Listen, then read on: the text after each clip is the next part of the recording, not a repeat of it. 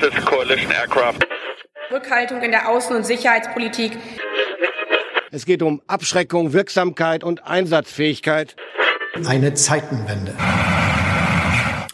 Willkommen bei Sicherheitshalber, dem Podcast zur Sicherheitspolitik. Am Mikrofon wie immer Thomas Wiegold von Augen geradeaus. Ulrike Franke vom European Council on Foreign Relations. Frank Sauer von der Universität der Bundeswehr in München.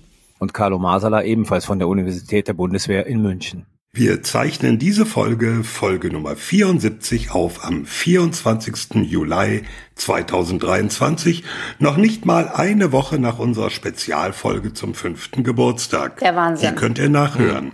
So eine Schlagzahl ist natürlich nichts auf Dauer und sicherheitshalber sagen wir schon mal an, dass wir uns nach dieser Folge eine kleine Sommerpause gönnen. Äh, kurz noch darauf hingewiesen, wir bekommen einen Preis. Haben wir das im Geburtstagsspecial erwähnt? Nee, ich glaube nicht. Glaube ich. Doch, am Haben Ende wir? kurz, aber. Ja, den Karl-Carstens-Preis der Bundesakademie für Sicherheitspolitik. Und zwar im Oktober. Wir werden, das gehört zu dem Preis. Warum wir den bekommen, das musst du sagen. Keine Ahnung. Sag du, warum? Für Schönheit. Für besondere Verdienste in der Vermittlung von Sicherheitspolitik in die Öffentlichkeit. Yes. Ja, das ist doch mal ein Wort. Wir werden also bei dieser Preisverleihung am 27. Oktober auch eine Live-Folge in Berlin aufnehmen, aber, das sagen wir gleich dazu, die wird äh, live nicht öffentlich sein, sondern das wird im Rahmen dieser Preisverleihung stattfinden. Aber sie wird nicht nur aufgezeichnet, sondern die Bugs plant wohl auch, das Ganze live zu streamen. Also ist es schon irgendwie live. Ne? Ja. Live mit Publikum. Und wir schauen mal, wer kommt. ist live. Na, na, na, na, na. Ich brauche Urlaub. Ja, same. Wir alle. Äh, ehe wir in den Urlaub gehen können, sag, Machen wir die Folge. machen wir diese Folge mit zwei eng zusammenhängenden Themen. Wir kamen nämlich drauf, äh, wir müssen unseren nuklearen IQ steigern. Ich weiß gar nicht, der Begriff kam von Claudia Major, ne? Und zwar äh, bei der Münchner Sicherheitskonferenz. Äh, gemeint ist, dass wir uns alle deutlich mehr damit auseinandersetzen müssen, was ist das eigentlich mit dieser nuklearen Abschreckung? Was sind Nuklearwaffen? Das Ganze drumrum, darüber reden wir als erstes Thema. Und das zweite Thema, was eng damit zusammenhängt, wir reden mal mit jemandem, äh, der sich mit Bunkern auskennt. Äh, So Weil, wenn nukleare Abschreckung oder Tabu versagt, brauchen wir Bunker. bringen auch Bunker nix. Kann ja, kann ja auch sein, aber darüber. Nee, und das wird genau. Aber ich will ja nichts spoilern noch. Ich weiß, Frank, das war ein Witz für die Zuschauer. Ach so, okay. Gut. Ja, nuklearer IQ. Wir fangen vielleicht mal relativ basic an. Wir haben uns einen Fachmann für Nuklearwaffen und dazugehörende Fragen eingeladen, nämlich Frank Sauer von der Bundeswehr-Universität in München. Hallo, vielen Dank für die Einladung. Hallo Ich Frank. freue mich hier zu sein. Schön, dass du da bist. Frank, äh, fangen wir doch mal ganz klein an. Nuklearwaffen, was ist das und wer hat die? Nuklearwaffe ist eine Waffe, die entweder eine Kernspaltung in Gang setzt oder eine Kernfusion. Kernspaltung war das, was als erstes entwickelt wurde. Stichwort Oppenheimer, ja, Kinofilm. Stichwort Manhattan-Projekt. Also eben ähm, Uran oder Plutonium als Spaltmaterial verdichtet auf mit bestimmten Konstruktionen. Will ich jetzt nicht drauf eingehen, führt zu weit. Ähm, führt dann eben zu dieser berühmt-berüchtigten kritischen Masse und es wird eben explosionsartig sehr, sehr viel Energie freigesetzt. Aus sehr wenig Masse, E gleich mc Quadrat, wird eben sehr viel Energie. Und äh, diese Spaltbomben waren die ersten, die hergestellt wurden. Später kamen dann Kernfusionsbomben und diese Spaltbomben sind dann nur noch, kann man sich so vorstellen, wie das Zündholz in diesem gesamten System, was die eigentliche Kernfusion in Gang setzt. Also wir können Kernfusion, bloß halt leider unkontrolliert. Zur Energiegewinnung können wir Kernfusion äh, noch nicht nutzen. Und ähm, die Sprengwirkung, die damit verbunden ist, wird gemessen in Äquivalent zu TNT, also äquivalent zu TNT ist einfach ein Sprengstoff, militärisch konventioneller Sprengstoff. Ja. Genau. Tri, Nitro, Tri- irgendwas. Und Ähm, das ist natürlich keine exakte Wissenschaft, aber nur damit man so eine ungefähre Vorstellung hat. Also Hiroshima, die Bombe, die Hiroshima zerstört hat, hatte um ungefähr 15 Kilotonnen Sprengkraft. Und so Fusionsbomben können im Megatonnenbereich, also nochmal eine Größenordnung mehr, äh, Sprengwirkung entwickeln oder Vernichtungswirkung. Es ist ja nicht nur die Sprengkraft, also nicht nur die Druckwelle, sondern es ist eben auch dieser initiale Lichtblitz, der Dinge in sozusagen entweder einfach verdampft oder äh, in Brand setzt. Und es ist natürlich auch Strahlung, die auch noch zur Schadenswirkung beiträgt. Und die stärkste überhaupt je gezündete Waffe war die Zarbombe der Sowjets und die hatte 50 Megatonnen Sprengkraft. Hm. Darf ich direkt hier mal reinkommen? Denn du hast ja schon angefangen quasi aufzulisten, was Nuklearwaffen besonders macht. Denn es ist ja ganz faszinierend. Es gibt ja haufenweise verschiedene Arten von irgendwie Militärequipment und Waffen und so weiter. Aber nur die Einführung der Atombombe hat dazu geführt, dass quasi alles andere als konventionell bezeichnet wurde und, und Atombombe ist was ganz ja. eigenes. Warum? Ist das diese Sprengkraft, die du, die du ähm, beschreibst, denn es gibt ja auch, ähm, wir erinnern uns, äh, Trump hat ja diese Riesenbombe mal in Afghanistan mhm. eingesetzt. Es gibt ja auch im konventionellen mhm. Bereich Bomben, die ganz schön mhm. viel Sprengkraft haben. Also ist es eine Frage der Sprengkraft oder ist es diese anderen Dinge, die du sagst, warum ist Atomwaffe quasi was ganz eigenes und alles anderes konventionell? Die kurze Antwort lautet ja. Ähm, heute ist es natürlich so, dass du die Sprengwirkung ziemlich genau steuern kannst und du kannst auch nukleare Waffen haben, die im Vergleich relativ geringe Sprengwirkung haben. Die liegen dann trotzdem immer noch so mhm. 10 bis vielleicht hundertfach über dem, was man maximal konventionell machen kann. Aber es ist dann eben für eine nukleare Waffe eine kleine Sprengwirkung. Aber du kannst im Grunde nach oben ist die Skala offen. Und damals war es eben so, dass ähm, tatsächlich im Grunde so wie du es sagst, der allgemeine Eindruck war, okay, wir hatten bisher konventionelle Munition, Sprengstoffe und jetzt kommt eben diese Atombombe und ähm, die hat alles verändert insofern auch aus einer militärischen Perspektive, als dass es eben keine Verteidigung dagegen geben kann, effektiv. Wenn eine Bombe reicht, eine gesamte Stadt zu zerstören, dann ist es einfach so, dass wenn du genug Bomber schickst, also wir sind jetzt gedanklich in den 40er Jahren, ja, wo das Trägersystem ein Bomber mhm. war, dann reicht es, wenn ein Bomber durchkommt. Und dann ist eben die gegnerische Hauptstadt weg. Ja, und es gab so diesen, dieses war der britische Verteidigungsminister damals, der sagte eben, es braucht nur the one bomber that gets through. Es braucht nur den einen Bomber, der durchkommt. Und damit war im Prinzip alles, was man militärisch über Angriff und Verteidigung wusste, eben durch dieses Nuklearzeitalter von jetzt auf gleich ähm, im, im Grunde obsolet. Und deswegen war alles andere konventionell und äh, eben nuklear diese Domäne für sich. Und damit war übrigens auch dann der Begriff der Massenvernichtungswaffe verbunden, der, der dann im Zuge dessen entstand, weil diese Waffen eben unterschiedslos alles zerstören. Und Aber Massenvernichtungswaffen gab es auch schon vorher, Stichwort Chemiewaffen. Ja, aber, die, aber diese Kategorie, und zwar als feststehende Kategorie im System der Vereinten Nationen, hat vorher nicht existiert. Ja, auch die Vereinten Nationen nicht. Hm. Stimmt. ja. Es gab die League of Nations. Völkerbund. Und so, Völkerbund. Ne? Also es gab ja schon League of Nations. Völkerbund und so gab es natürlich schon auch vorher, aber ja. Also ich will nur sagen, vor dem nuklearen Zeitalter gab es eben den Begriff der Massenvernichtungswaffe, so wie wir ihn heute kennen, worunter wir halt nukleare, biologische und chemische Waffen subsumieren, in der Form nicht. Okay. Und wer hat sie jetzt und wie viele? Neun Staaten insgesamt haben sie. Fünf Staaten dürfen sie haben, äh, aufgrund des Vertrags, über den wir später sprechen, den Nichtverbreitungsvertrag. Die fünf Staaten sind USA, Russland, Großbritannien, Frankreich und China. Das sind auch die fünf permanenten Mitglieder des UN-Sicherheitsrats. Aber das ist sozusagen jetzt sehr einfach formuliert zufällig deckungsgleich. Ähm, und man muss sich einfach klar machen, die USA und Russland haben bei weitem mehr als mhm. alle anderen. Ja, also zusammen hatten die beiden mal fast so um die 70.000 Sprengköpfe und ähm, das ging dann in den späten 80ern begann das äh, ordentlich abzusinken, weil dann auch eine Menge Rüstungskontrollverträge griffen und so. Und heute sind wir insgesamt auf der Welt bei so knapp 10.000 und USA und Russland haben eben zusammen so um die 8000, ja, und der Rest verteilt sich auf die anderen. Ne? Also auf Großbritannien. Frankreich, China und dann die vier, die eigentlich gar keine haben dürfen, die aber trotzdem welche haben. Nämlich Indien, Pakistan, Nordkorea und Israel. Und Israel operiert ja mit dieser berühmten strategischen Ambiguität. Also sie haben welche und alle wissen auch, dass sie welche haben, aber sie sagen nicht wirklich, dass sie tatsächlich welche haben. Was auch so ein bisschen an die Frage aufwirft, wie wird man eigentlich Nuklearwaffenstaat? Weil eigentlich müssen es ja alle wissen, dass man es hat. sonst ist man es nicht wirklich. Und deswegen ist eigentlich das Testen der Waffe zwangsläufig Voraussetzung dafür, dass man offiziell als Nuklearwaffenstaat gelten darf. Also man baut so ein Ding und dann testet man es in den Bikini-Atollen oder woanders. Genau, und sagt, guckt, wir mhm. haben es und alle sagen, verdammt, die haben es. Ja. Und es gab übrigens auch mal Staaten, die hatten welche und haben sie nicht mehr. Mhm. Äh, dazu zählt unter anderem Südafrika. Die haben im Zuge der ganzen politischen Umwälzungen nach dem Zusammenbruch des Apartheid-Regimes dieses sozusagen Nuklearwaffenprogramm, was schon fertige Waffen hatte, aber noch nicht so richtig sozusagen ganz ausgegoren war, eingestampft. Und eben dann die zwei ganz berühmten Beispiele, über die wir ja natürlich äh, viel sprechen zurzeit, beziehungsweise insbesondere natürlich über einen. Und das sind Kasachstan und die Ukraine.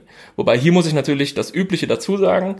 Die hatten keine kasachischen und keine ukrainischen Nuklearwaffen, sondern die hatten sowjetische Nuklearwaffen auf ihrem Territorium, die sie auch, nachdem die Sowjetunion nicht mehr existiert hat, nicht so ohne weiteres hätten einsetzen können. Und auch im Bewusstsein dessen haben sie damals gesagt, wir wollen die eigentlich gar nicht, sondern wir wollen volle Mitglieder und verantwortungsbewusste Staaten in der internationalen Staatengemeinschaft sein. Und dazu gehört halt diesem Nichtverbreitungsvertrag beizutreten als nicht-Nuklearwaffenstaat. Und vielleicht, vielleicht muss man noch dazu sagen, dass es eine Reihe von Staaten gab, die relativ weit entwickelte militärische Programme hatten und die dann aufgegeben haben wozu Brasilien, Argentinien und äh, Libyen zum Beispiel gehörten. Schweden hatte auch mal ein Programm. In Deutschland wurde auch mal wieder so, wurde immer mal so geliebäugelt, so. Aber bei Brasi ähm, Brasilien, Argentinien und Libyen, die hatten relativ weit entwickelte Programme und haben sie dann aufgegeben. Und der Iran, den wir auch noch erwähnen sollten. Der hat, in dem der hat's ja nicht aufgegeben. Der hat nicht aufgegeben. Ja, das ist ein guter Punkt, den hätte ich fast vergessen, ja, genau. Also, ähm, der ist natürlich auch ein ganz heißer Kandidat dann ähm, mit Blick auf die Zahl. Da könnte dann der Zehnte werden unter Umständen. Hm. Die ukrainischen Atom, also eben, sorry, die sowjetischen Atomwaffen, die auf ukrainischem Boden stationiert waren, was ist eigentlich aus denen geworden? Wurden die dann an Russland gegeben oder wurden die zerstört? Ja. Russland, okay. Nee, die wurden zurückgeführt, mhm. genau. Und vielleicht halt einfach nochmal sozusagen hier Oppen, Oppenheimer Cross-Promotion. Ähm, das Interessante war halt auch, und natürlich ist das eigentlich die Überleitung zur Abschreckung, äh, das Interessante damals war eben halt auch, dass man sagt, okay, wir leben jetzt in dieser völlig neuen Ära. Es war schon relativ äh, schlagartig klar, dass diese nukleare Ära eine besondere Phase der Menschheitsgeschichte einläutet, weil es eben vorher nur in ähm, Science-Fiction-Geschichten vorkam. Und da kam es übrigens tatsächlich vor. Also wir hatten quasi als Spezies diese Atombombe schon vorher uns zurecht fantasiert und erträumt, bevor wir sie dann tatsächlich gebaut haben. Ähm, aber dass es eben Realität wurde, dass ich mit einer einzigen Waffe eine gesamte Stadt ausradieren kann, hat natürlich so einen Eindruck hinterlassen, dass man sich auch fragte, wie gehen wir damit jetzt um? Und Oppenheimer und einige andere aus dieser Wissenschaftscommunity und aus dem Manhattan-Projekt waren eigentlich der Auffassung, dass Krieg als Institution jetzt eigentlich obsolet werden muss. Also wir können eigentlich keinen Krieg mehr führen, weil er die Spezies vernichten würde. Ergo müssen wir zu einer neuen Art von Kooperation oder sogar Weltregierung kommen. Baruchplan. Und das heißt, es gab kurzzeitig so diese Idee, der nu die nannten sich Nuclear One Worlders, dass wir eben ja das internationale Staatensystem ganz anders organisieren müssen im Grunde eben nicht mehr anarchisch ohne eine drüber äh, stehende Ordnungsinstanz, sondern eher wie in einem Staat, also hierarchisch. Man hat irgendwie eine Regierung, die halt Regeln setzt und auch durchsetzt. Ja, es und bekanntlich ist daraus nichts geworden, sondern. Es gab ja kurz nach dem Ende des Zweiten Weltkriegs den, den äh, sogenannten Baruch-Plan. Genau. Also der Versuch sozusagen diese Technologie unter den Anti-Hitler-Staaten zu teilen, um dadurch sozusagen dieses Macht- und Sicherheitsdilemma zu minimieren. Und nochmal Also der Baruch-Plan ging darüber hinaus. Ja. Der Baruch-Plan war tatsächlich eine Idee, die, der UN das nukleare Monopol ja, zuzusprechen. Stimmt, richtig. Aber nochmal zu, zu, ja. zu Rike, warum werden die, warum, also auch bei der Atombombe, warum wird danach alles konventionell genannt? Hm. Bernard Brody hat, korrigier mich Frank, 45, 46 irgendwie diesen Sammelband geschrieben. Anfang 46 kam der raus, ja. Sagst du noch, wer das war? Das ist ein amerikanischer Politikwissenschaftler, der, glaube ich, als erster sich mit der Frage sozusagen, was bedeutet das jetzt eigentlich, dass die Amerikaner diese Nuklearwaffe haben, auseinandergesetzt hat.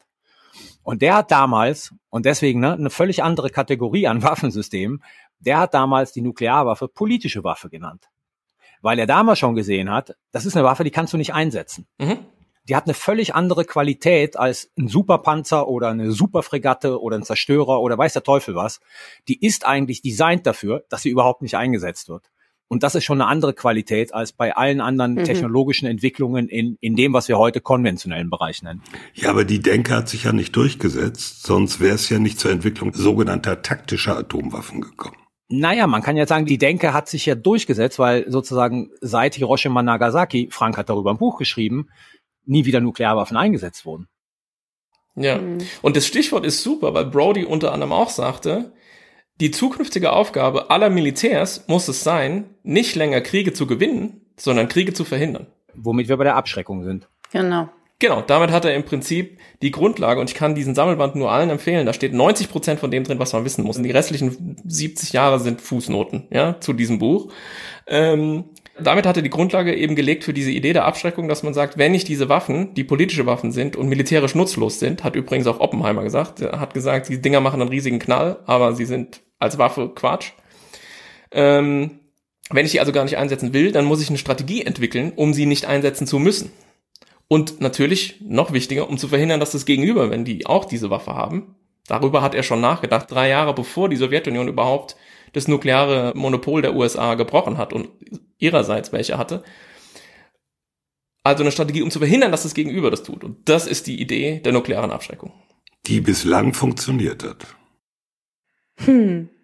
Ja, nein. Nein. Wenn man genauer hinguckt, findet man natürlich schon Beispiele, wo die Abschreckung versagt hat, aber wir mit Glück davongekommen sind und trotzdem nichts passiert ist. Sagen wir mal so, ich glaube, die, die ungelöste Frage bis heute ist, warum sind Nuklearwaffen nicht eingesetzt worden? Mhm. Weil es gibt eine akademische ja. Debatte und es gibt die Realität. Die Realität heißt, Nuklearwaffen sind nie wieder eingesetzt worden. Die akademische Debatte, ich sag mal, zerfällt in zwei große Lager, warum sie nicht eingesetzt worden sind. Und das eine ist das Abschreckungslager und das andere ist das Tabulager. Ja, aber jetzt muss man ganz einfach sagen, bei dem Check zwischen Theorie und Praxis muss man ganz einfach sagen, der, der empirische Befund ist, sie sind nicht eingesetzt worden. Warum das so ist, können wir abschließend nicht sagen. In vielen Fällen abschließend nicht ja. sagen. Es spricht bei einigen Fällen was für das Tabu, es spricht bei anderen Fällen was für die Abschreckung. Und das generelle Problem ist, hier Theorie-Praxis-Gap ist, ähm, es ist ein Non-Event. Also, mhm. wir spekulieren über was, was eintreten kann, was bisher nicht eingetreten ist. Und bei diesem Non-Event wissen wir aber in vielen Fällen nicht, warum es nicht eingetreten ist. So, deswegen ist die ganze Gemengelage ein bisschen komplex und man diskutiert letzten Endes seit 60 Jahren, warum Nuklearwaffen nicht eingesetzt worden sind, ob es jetzt an der Abschreckung liegt oder, das ist äh, jüngeren Datums, ob es sozusagen an der Frage liegt, dass es so etwas wie ein nukleares Tabu gibt. Genau, willst du das kurz nochmal ähm, ähm, darstellen? Also du sagst, es gibt einmal die Idee, wir haben uns quasi die letzten 70 Jahre erfolgreich gegeneinander abgeschreckt. Also keiner traut sich Nuklearwaffen, also die großmächtigen Nuklearwaffen trauen sich, Nuklearstaaten trauen sich nicht Nuklearwaffen einzusetzen, weil sie eben wissen, dass die Reaktionen auch wieder Nuklearwaffen sind. Und das Tabu, mhm. die Tabutheorie ist zu sagen, es ist als was soziale Norm etabliert, dass man das nicht darf, weil das so schrecklich ist? Genau, also äh, sehr, Grunde, sehr ja. vereinfacht gesagt, man hat bei Hiroshima Nagasaki gesehen, was das auslösen kann. Mhm. Und das hält davon ab, sozusagen Nuklearwaffen einzusetzen. Ja? Also man, man könnte sogar sagen, also in, in einer rein rationalen Welt ne, würde man ab und zu mal überlegen, macht es Sinn, Nuklearwaffen einzusetzen. Und da geht das Tabu ja davon aus. Also man muss äh, für die Zuhörerinnen, die das nicht kennen, das Tabu setzt ja dort ein, wo das Ende des Ost-West-Konfliktes aufhört. Weil die Abschreckungstheorie geht ja davon aus, dass Nuklearwaffen nicht eingesetzt werden, weil das Gegenüber auch Nuklearwaffen hat und zum Zweitschlag fähig ist und damit man sich gegenseitig vernichten kann und damit bringt es nichts, sozusagen Nuklearwaffen mhm. einzusetzen.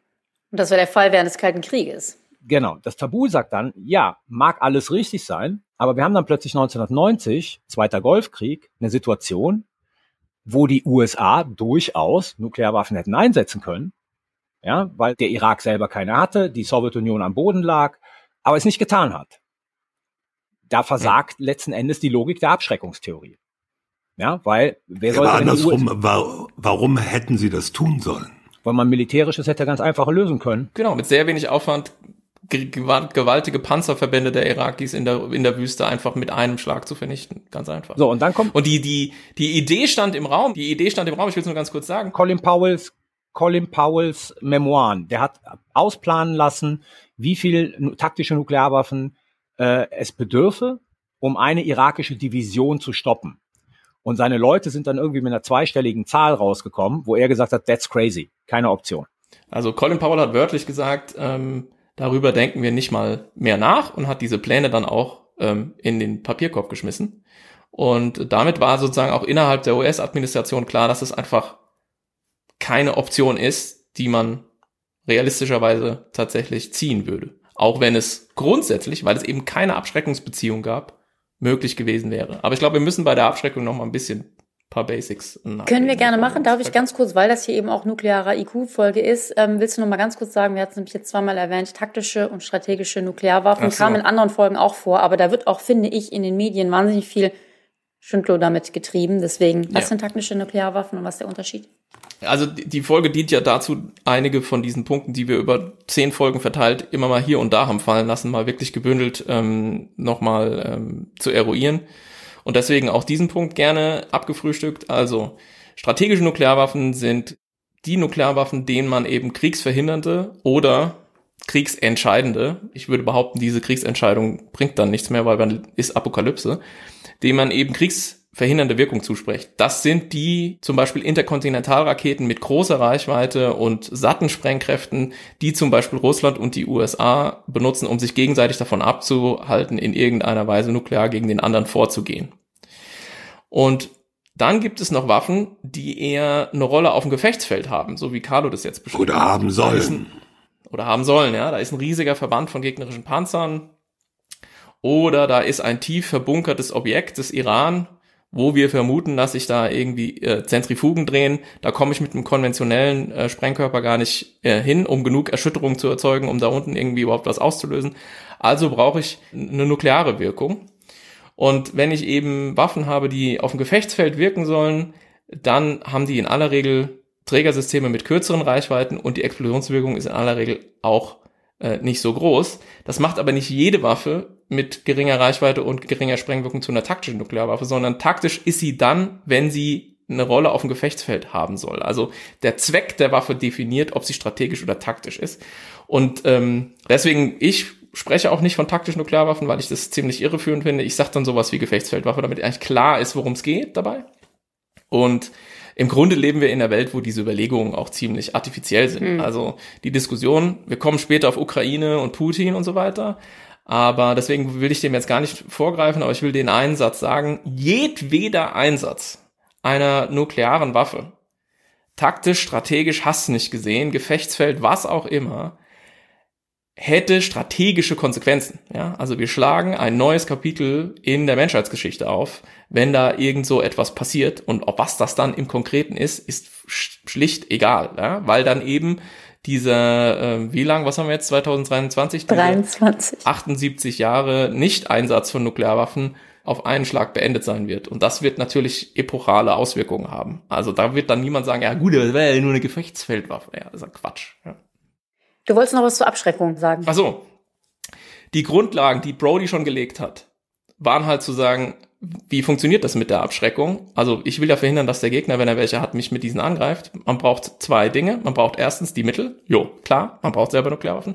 Und man braucht eine glaubwürdige Drohung, dass man jeden Angriff des Gegners mit mindestens gleichen Mitteln vergelten wird. Ja, also das übliche. Und auch kann, ne?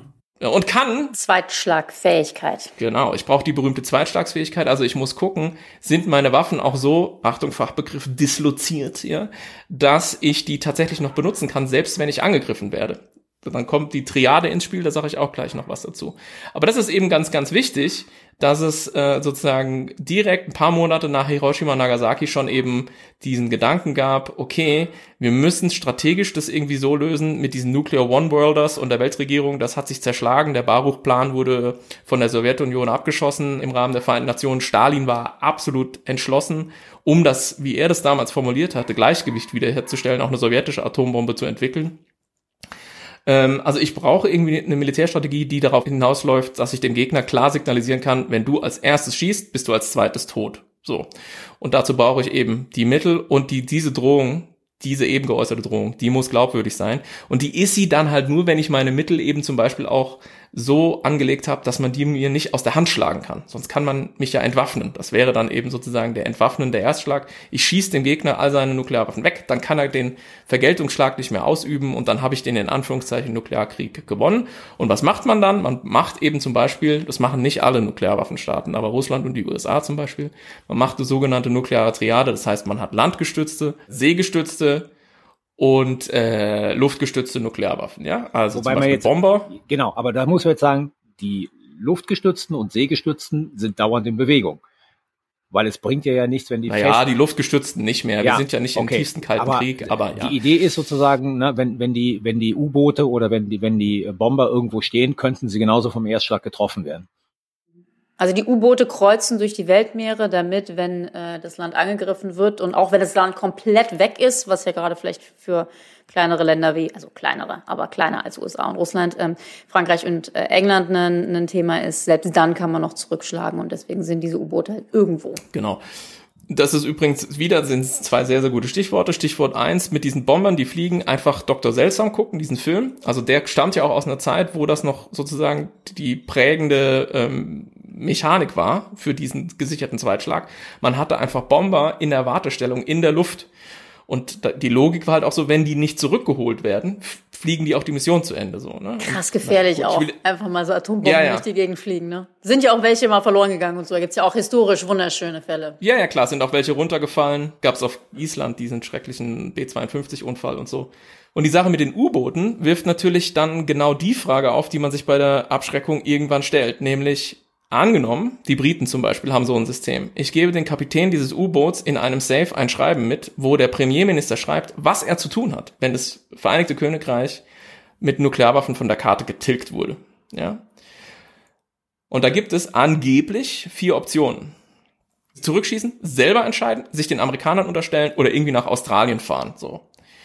Und ähm, die, die, die, die Problematik an der Sache ist ja, und da sind wir quasi am, an der Krux der Abschreckung, was nutzt es eigentlich noch, diesen Zweitschlag auszuführen? Weil mein eigenes Land ist ja zerstört. Nee, das nutzt nur, dass du sagen kannst, dass du kannst es machen. In dem Moment, in dem die Bombe gefallen ist, alles zu spät. Ja, das, das ist doch genau Teil der Abschreckung. Ja, ja. Logo. ne? Aber in dem Moment, wo der Erstschlag passiert, kollabiert die Logik der Abschreckung, weil der Zweitschlag ja nichts mehr nutzt, außer dass du einfach nur noch mehr Menschen umbringst. Und es ist sehr interessant, weil es gab einen britischen Premier, müsste ich jetzt nachgucken, war ich jetzt nicht darauf vorbereitet, dass wir auf den, auf dieses Gleis kommen. Aber es gab einen britischen Premier, der sich dazu mal geäußert hat. Diese, diese Briefe, die da geschrieben werden für die, für die ähm, Kapitäne der äh, nuklearen U-Boot-Flotte, sind natürlich hochgeheim, ja.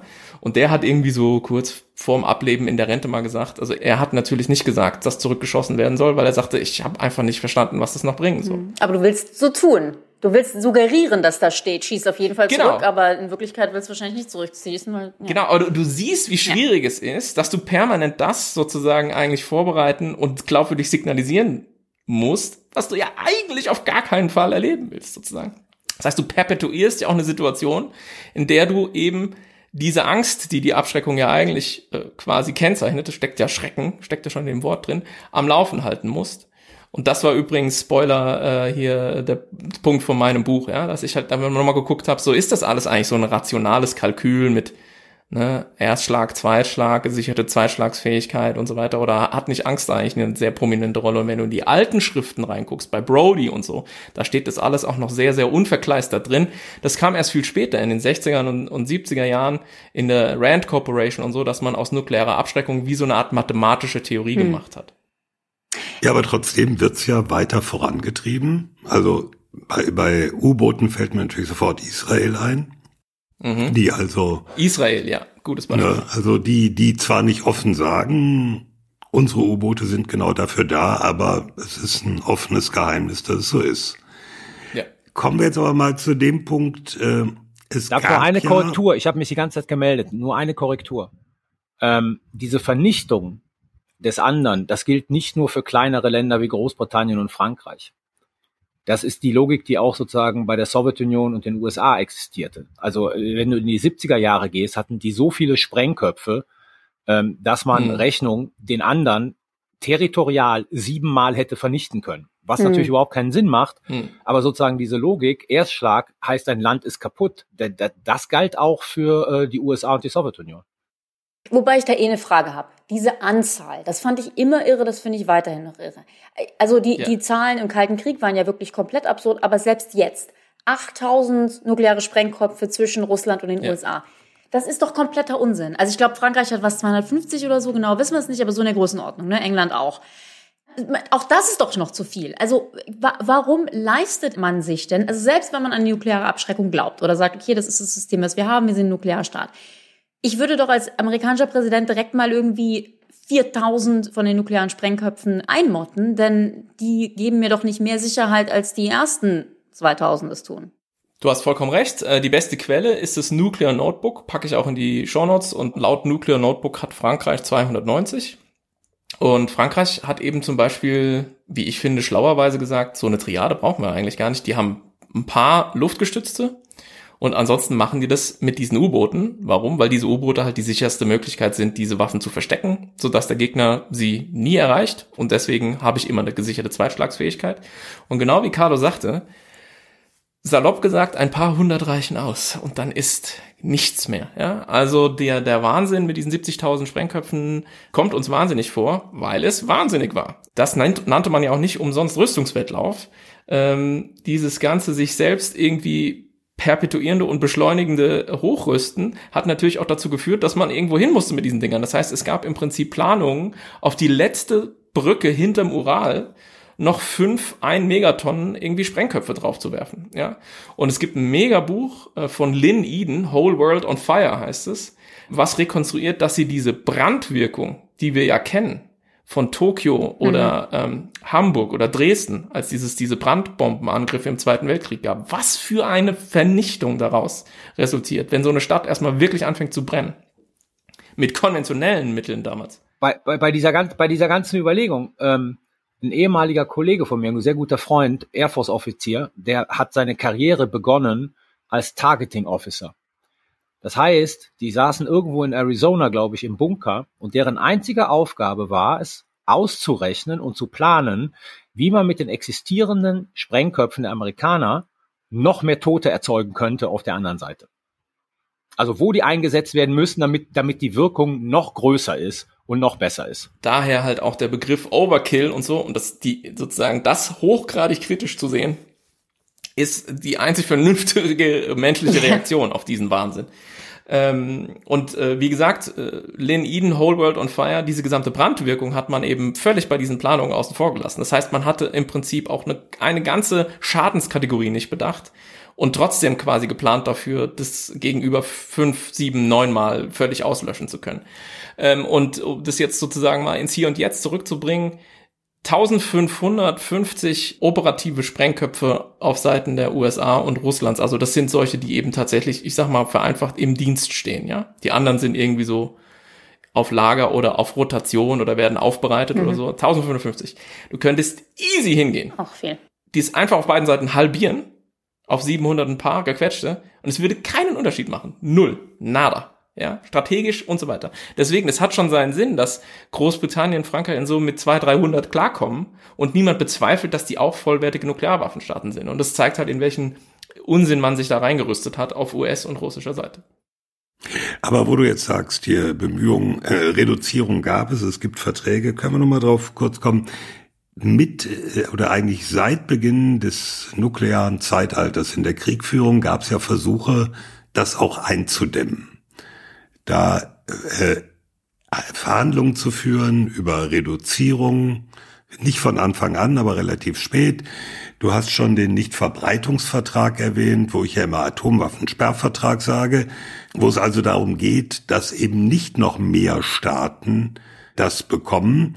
Ein Land wie Deutschland zum Beispiel hat sich ja verpflichtet, zum einen im Nichtverbreitungsvertrag, dann später nochmal im 2 plus 4 Vertrag, keine Atomwaffen zu besitzen, obwohl deutsche Techniker und Ingenieure wahrscheinlich relativ problemlos das machen könnten und das Material wäre auch da. Also es gibt ja Versuche, das einzudämmen. Der jüngste ist, äh, wie heißt das Ding, Atomwaffenverbotsvertrag. Mhm. Da hatten wir auch tatsächlich, hatten wir eine ganze Folge drüber gemacht oder auf jeden Fall haben wir mal sehr intensiv drüber gesprochen, ja. Aber unterm Strich muss man sagen, trotz aller Bemühungen und auch ernst gemeinten Bemühungen, ist man nicht so weit gekommen, dass diese Gefahr aus der Welt wäre. Nein.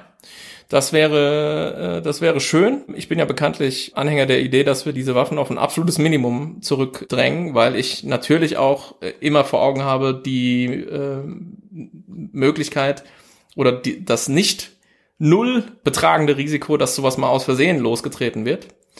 Ähm, also so ein Austausch von Nuklearwaffen mit all den Konsequenzen, die damit zusammenhängen. Und ähm, ja, der Nuklearwaffen-Nichtverbreitungsvertrag hat es eben nicht geschafft, das eigentliche Ziel dieses Vertrags zu erreichen. Weil das eigentliche Ziel des Vertrags ist natürlich Abrüstung, ja. Also die Idee, der stammt aus dem Jahre 1970, geht darauf zurück, dass man schon in den 60ern merkte, wenn wir das nicht irgendwie kontrollieren, dann haben wir halt demnächst irgendwie 16, 20 Staaten, die alle Nuklearwaffen haben. Und das könnte halt sehr schnell sehr unübersichtlich und sehr ungemütlich werden. Und den beiden Supermächten, USA und Russland, steckte natürlich auch noch der Schreck der Kuba-Krise in den Knochen. Und da kam so relativ viel Schwung in die Rüstungskontrolle rein. Und dieser Nichtverbreitungsvertrag, der Non-Proliferation Treaty, NPT, Atomwaffensperrvertrag, der macht eben das, was ich eingangs nannte, dass fünf Staaten das haben dürfen, die offiziellen Nuklearwaffenstaaten, USA, Russland, China, Großbritannien, Frankreich. Und diese anderen vier, die ich genannt hatte, Indien, Pakistan, Nordkorea und Israel, die sind nicht Mitglieder des Vertrags als einzige, glaube ich. Kann sein, dass es irgendwie noch so irgendwie Somalia, weiß ich nicht genau, müsste ich jetzt nochmal gucken, aber die stehen außerhalb des Regimes und sind im Prinzip so eine Art, ja, Freak-Vorkommnis, weil die dürften eigentlich gar nicht existieren. Aber innerhalb des Regimes hat man eben diese fünf, die dürfen welche haben und die anderen verpflichten sich, okay, wir kriegen keine, wir dürfen auch von euch keine annehmen oder selber welche machen oder sowas. Und dafür helft ihr uns bei der friedlichen Nutzung der Kernenergie. Also es gibt also im Prinzip drei Pfeiler, friedliche Nutzung, nicht-Weiterverbreitung oder Non-Proliferation und eben Abrüstung, weil eigentlich müssten, haben die fünf sich auch verpflichtet, ihre Waffen abzurüsten. Jo, und das haben wir gemerkt, das hat eben nicht so mega durchschlagend funktioniert in den letzten Jahren und Jahrzehnten und das hat natürlich äh, kann man sich ja ganz leicht erklären, halt auch für schlechte Stimmung gesorgt. So, die Nicht-Nuklearwaffenstaaten haben dann gesagt, so Kinders, was ist denn jetzt? Ihr wolltet doch abrüsten und so. Wir verzichten ja hier auch auf diese militärische Fähigkeit. Und unter anderem auch aus dieser Frustration heraus ist eben der Atomwaffenverbotsvertrag entstanden, der tatsächlich eben nicht nur reguliert, wer darf welche haben und möglichst irgendwann in ferner Zukunft wollen wir bei Null ankommen, sondern der sagt, bumm, die Dinger sind jetzt verboten, Ende. Wenn du welche hast und du überschreibst den Vertrag, musst du die halt verschrotten. Und Deswegen hat ja auch kein NATO-Staat diesem Vertrag zugestimmt bisher. Genau das brauchen wir hier gar nicht groß vertiefen. Da haben wir in der Tat eine, eine eigene Folge dazu gemacht. Die heißt, glaube ich, Atomwaffen sind jetzt verboten oder nicht. Und da kann man halt reinhören und da haben wir das alles schon mal debattiert. Auch die Frage, wie diesen beiden Verträge sich zueinander verhalten. Es wäre auf jeden Fall definitiv zu kurz gesprungen zu sagen, Atomwaffen seien verboten. Sind sie nicht. Sie sind sehr streng reguliert und diesen Nichtverbreitungsvertrag, der reguliert, wer welche haben darf, der wird ja auch überwacht, ähm, unter anderem eben von der Internationalen Atomenergiebehörde in Wien und durch Überprüfungskonferenzen, die regelmäßig stattfinden. Da geht's jetzt auch gerade wieder los mit Vorbereitungskonferenzen und es gibt große Aufregung, weil natürlich die letzten zwei Überprüfungskonferenzen ohne eine Endabschlusserklärung zu Ende gegangen sind und natürlich die Stimmung extrem schlecht ist insgesamt durch den Krieg Russlands gegen die Ukraine. Und ähm, ja, also deswegen, Waffen sind nicht verboten, sie sind nur reguliert und es gibt sogar aus dem Jahre 1996 vom Internationalen Gerichtshof, nicht Strafgerichtshof, das ist der andere, ein Urteil, was sagt, im allergrößten Notfall ist es, um das sozusagen Existenz des Staates äh, zu retten, sogar unter Umständen legal sie einzusetzen. Während Frank gesprochen hat, ist gerade einmal aufgestanden, eine Runde durch den Raum gelaufen, hat sich gedacht, weiß, weiß ich alles. Hat mal kurz ähm, eine geraucht am Fenster, wir, hat vier Sekunden gedauert. genau. Können wir denn, wir wollen es jetzt ja auch nicht ewig ähm, weitertreiben, aber mir ist ein Punkt ganz wichtig. Und das ist, wir haben jetzt eben wirklich sehr viel für den nuklearen IQ getan und wie funktioniert das alles, was ist das, finde ich alles gut und richtig.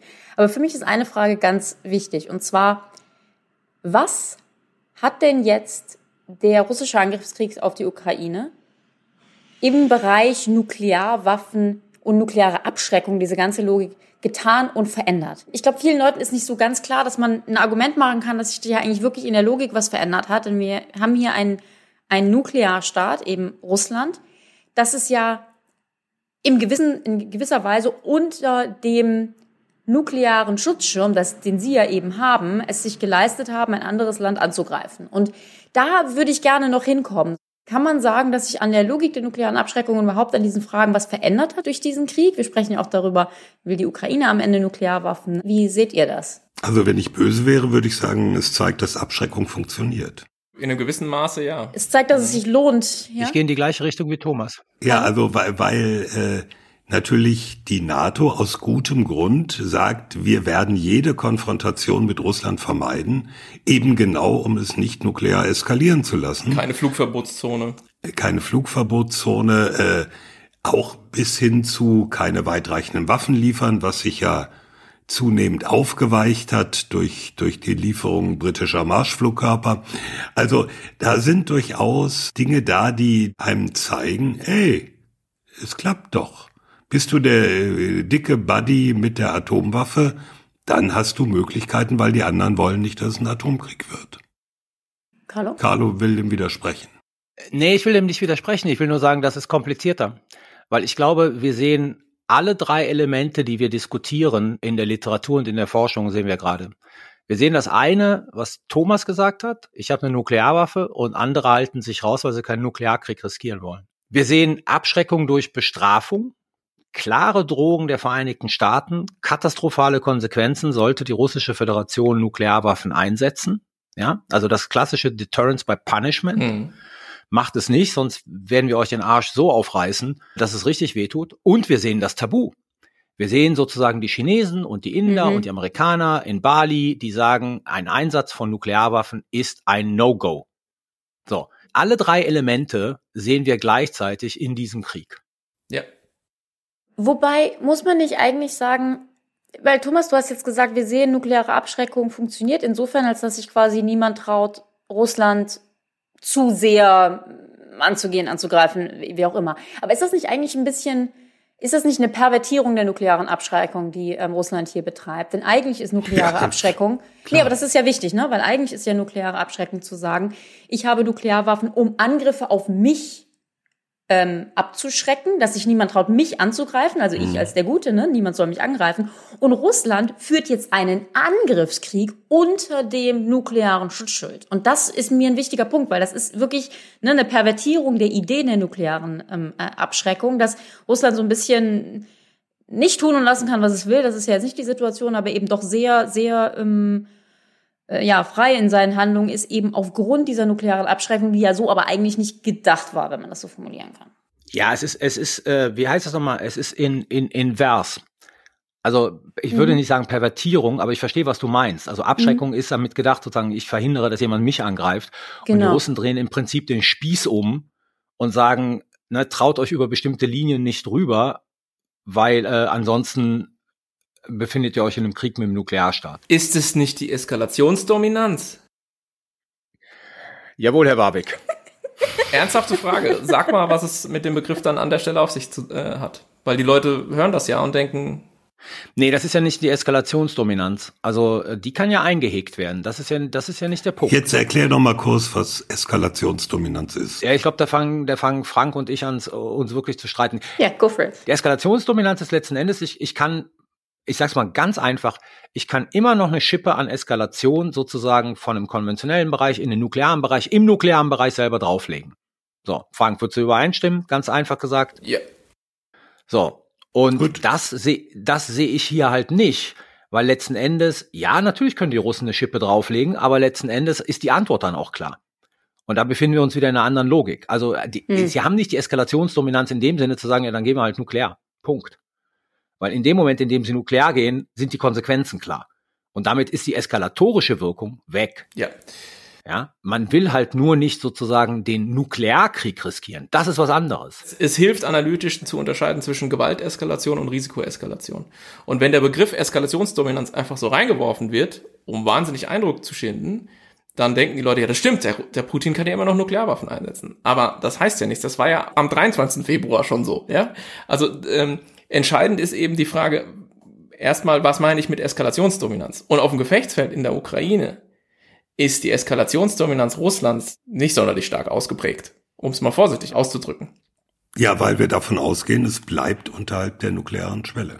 Ja, aber sozusagen, nee, Moment, Moment, Moment. Das ist ja immer die Voraussetzung. Wenn man eben aus einer Perspektive der Gewalteskalation auf dieses Thema schaut, und das ist das, was in der Ukraine passiert. Im Prinzip die Ukraine und Russland versuchen sich auf dieser Eskalationsleiter gegenseitig immer mehr Schaden zuzufügen, bis eine der beiden Parteien sagt, ich bin nicht bereit, noch einen weiteren Schritt zu gehen, weil die Kosten den Nutzen übersteigen.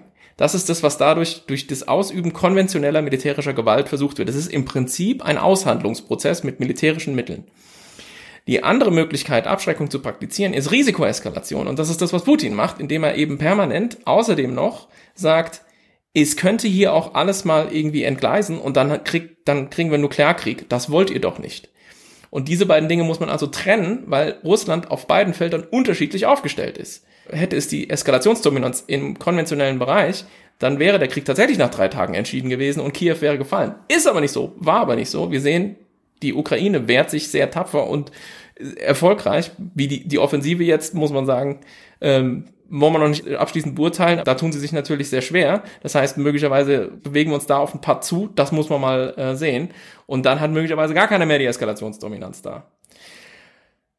Aber die Risikoeskalation, und das sind tatsächlich auch feststehende Begriffe, die man in der Theoretisierung von dem, was Abschreckung ist, dann findet, bei so Leuten wie Thomas Schelling und so weiter. Die war eben von Anfang an da und die hat für Putin das Problem, dass die sich halt irgendwann abnutzt. Putin hat uns jetzt schon 30 Mal gedroht, dass das alles schrecklich entgleisen könnte und so ein bisschen äh, ist das ja jetzt eine alte Leier. Also ich meine, es springt ja auch tatsächlich inzwischen zum Glück, muss man sagen, fast niemand mehr drauf an. Und deswegen ist es eben aus meiner Sicht nicht ausreichend und viel zu unscharf, einfach reinzurufen und zu sagen, der hat die Eskalationsdominanz, weil er halt Nuklearwaffen hat. Ja, Nuklearwaffen haben die Amerikaner auch und Frankreich auch, Großbritannien auch. Also was ist uns damit konkret gesagt, mit Blick auf diese konkrete Situation? Nicht viel, nicht genug.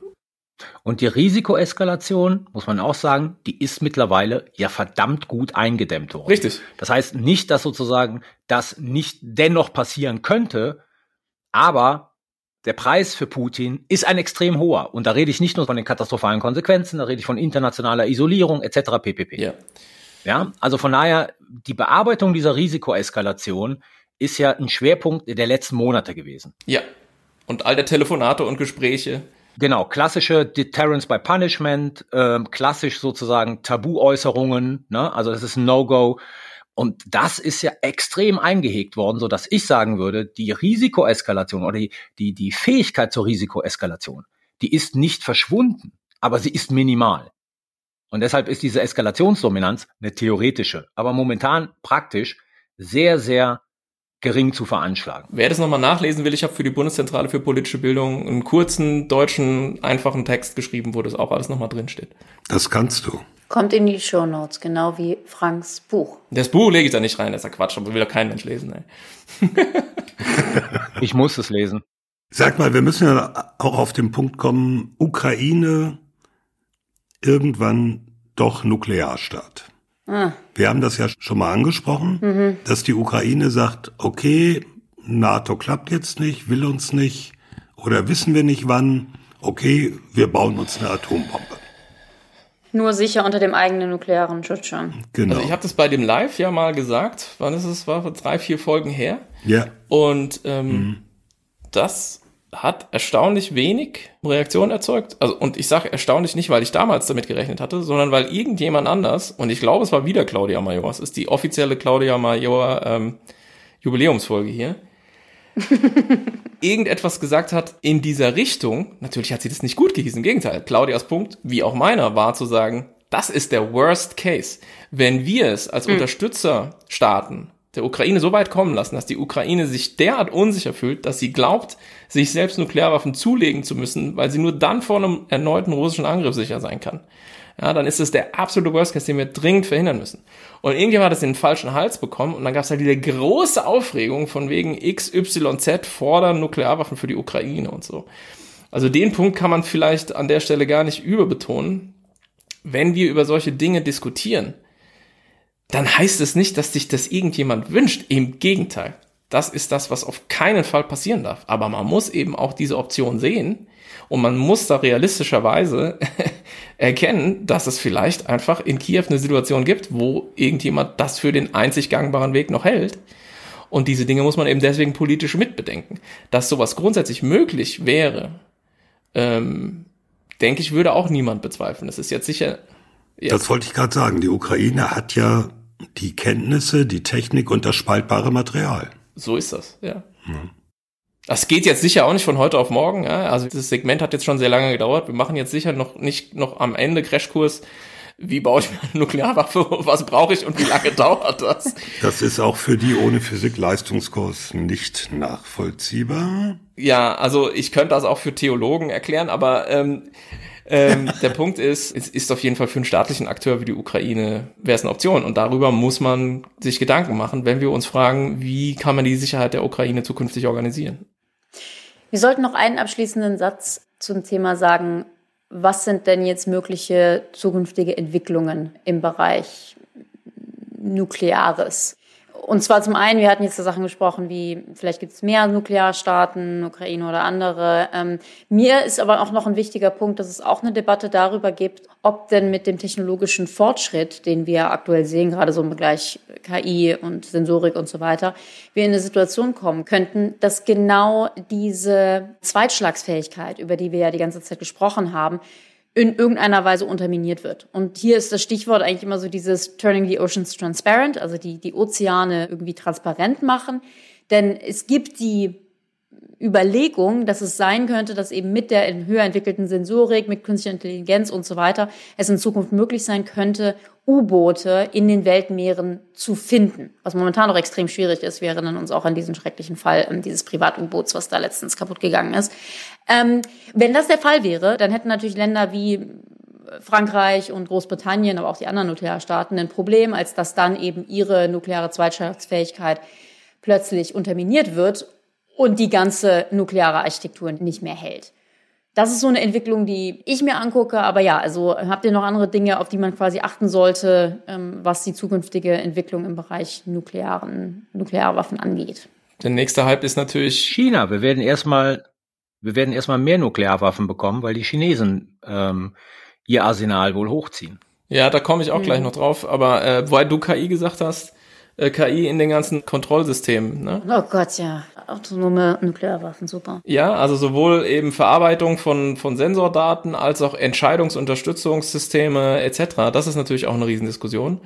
Und die ist also brennend heiß. Da gab es jetzt auch kürzlich wieder so einen mit sehr viel Geld produzierten ähm, ähm, aufrüttelnden Kurzfilm, kann ich auch in die Shownotes tun, ähm, wo es eben darum geht zu sagen, okay, was passiert eigentlich, wenn wir alle möglichen künstlichen Intelligenz gestützten Entscheidungshilfesysteme in so einer in so einer angespannten Situation haben plötzlich, kann es dann sein, dass wir eben ja möglicherweise sogar doch schlechtere Entscheidungen treffen als bessere und dann aus Versehen in irgendwie eine Eskalation reinstolpern. Also im Grunde die Frage, wie viel KI wollen wir eigentlich in dieser ganzen Nuklearveranstaltung? Wie viel menschliche Kontrolle, wie viel menschliche Urteilskraft müssen wir da drin behalten?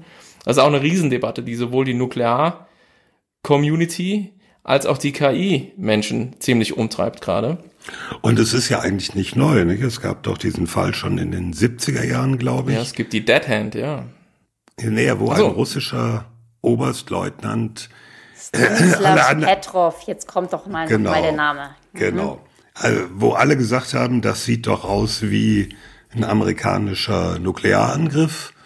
Nur er hat halt gesagt, äh, nee, ich bin nicht überzeugt und ich sein Computer hat das gesagt, ja. Ja, ja, genau. Das war das Frühwarnsystem. Das, der Computer ja, ja. hat gesagt, es sieht so aus, als ob uns. Das war neue, neue sowjetische Frühwarnsystem. Petrov war 83, war 83. Ja. 83. Nicht in den okay. 70ern, 83, ja. Mhm. Gut. Und Petrov hat dem Computer nicht geglaubt und gesagt, glaube ich nicht, schlagen wir jetzt mal nicht zurück und somit die Weltgeschichte gerettet. Ja, genau. Also ich meine, das damals würden wir jetzt heute nicht unter KI subsumieren, aber es sind halt so Automatismen, ja, die man halt einbaut, um hm. Dinge zu beschleunigen. Aber wenn eben Dinge beschleunigt automatisch in die falsche Richtung laufen, ist halt schlecht. Ne?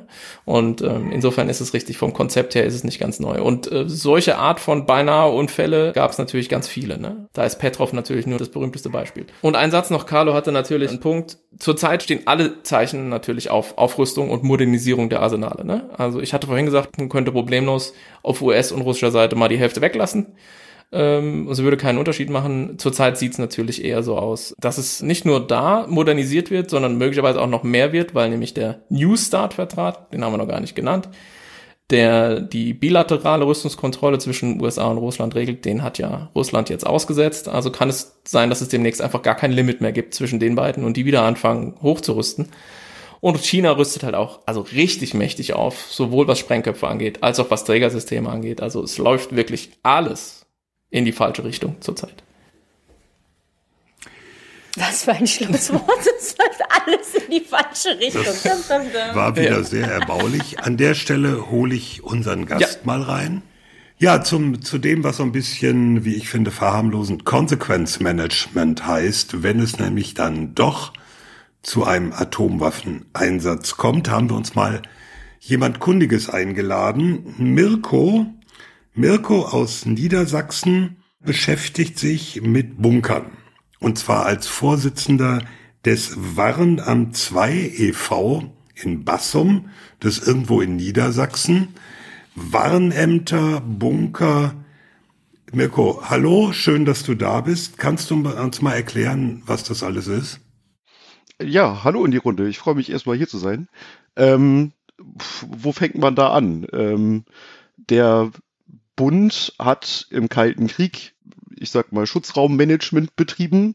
Ja, es gab ja also äh, Gesetze zum, zum Luftschutz und zum Zivilschutz für die Bevölkerung und im Zuge dieser ganzen Maßnahmen wurde ein Netzwerk an Zivilschutzanlagen aufgebaut, ähm, die normalerweise in irgendeiner Form verbunkert waren, plus natürlich das Management dahinter sozusagen, ähm, also die Lageerfassung, was Katastrophenlagen oder auch natürlich den Verteidigungsfall angeht. Und in meinem besonderen Fall betreue ich jetzt seit sieben Jahren das Warnamt 2 oder den Bunker des Warnamtes 2 äh, als Museum. Und die Warnämter hatten die Aufgabe, wie gesagt, die, die Lage in Westdeutschland zu eruieren, was Katastrophen und auch ABC-Gefahren oder konventionelle Kampfhandlungen anging und dann eine Lage zu bilden und als Konsequenz die Bevölkerung vor dieser Lage zu warnen. Aber wir müssen mal eins vielleicht zwischendurch sagen. Wir reden jetzt ganz gezielt über die Bundesrepublik Deutschland, also das alte Westdeutschland vor mhm. 1990. Genau. In der DDR gab es teilweise eine andere Situation, gab es auch Bunker, aber das lassen wir jetzt an der Stelle mal außen vor. Dieses Warnamt 2 äh, irgendwo auf dem platten Land, wenn ich das richtig auf der Karte gesehen habe. Bassum, ja, genau. Bassum ist nicht so richtig städtisch, glaube ich.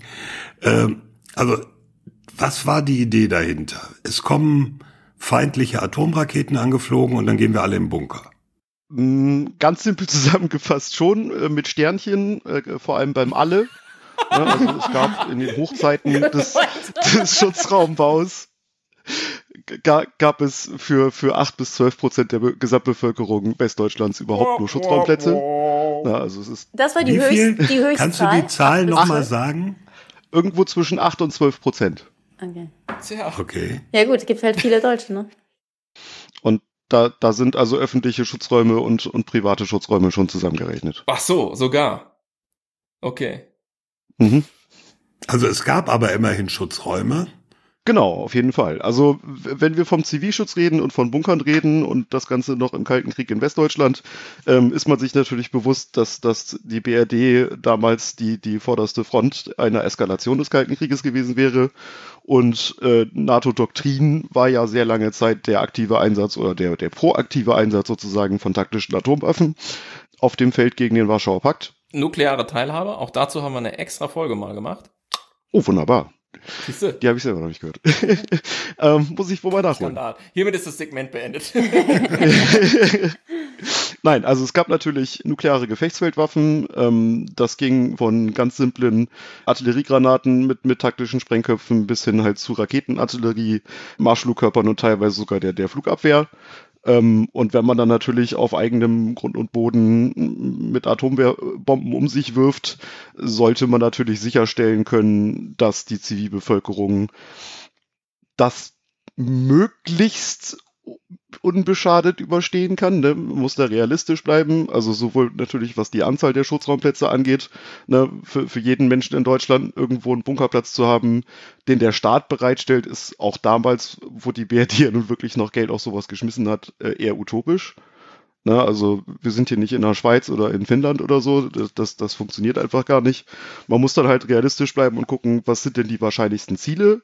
Was, was sind gefährdete Bereiche, sag ich mal. Und da kann man dann hingehen und sagen, da sorge ich jetzt für Schutzraumplätze. Weil, ne, ich, ich denke, das ist jedem klar, wenn irgendwas direkt von einer Atombombe getroffen wird, dann äh, kann man da auch ein paar Meter Beton zwischensetzen. Das bringt einem normalerweise dann auch nicht mehr viel. Also es geht immer nur darum. Aber darf ich da direkt Genau, darf ich direkt mal reinkommen? Was, was genau war denn das Szenario? Denn, ne, wie du sagst, also wenn du da bist, wo die Atombombe fällt, da brauchst du auch keinen Bunker mehr.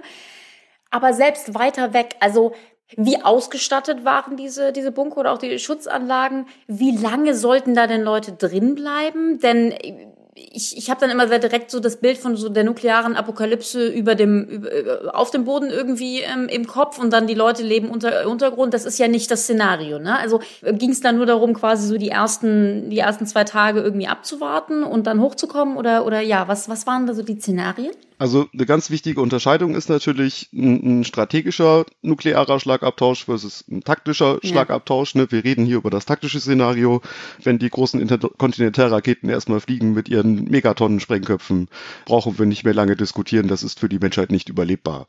Ne? Da, da, da gibt's genug Studien zu. Das sieht eher düster aus.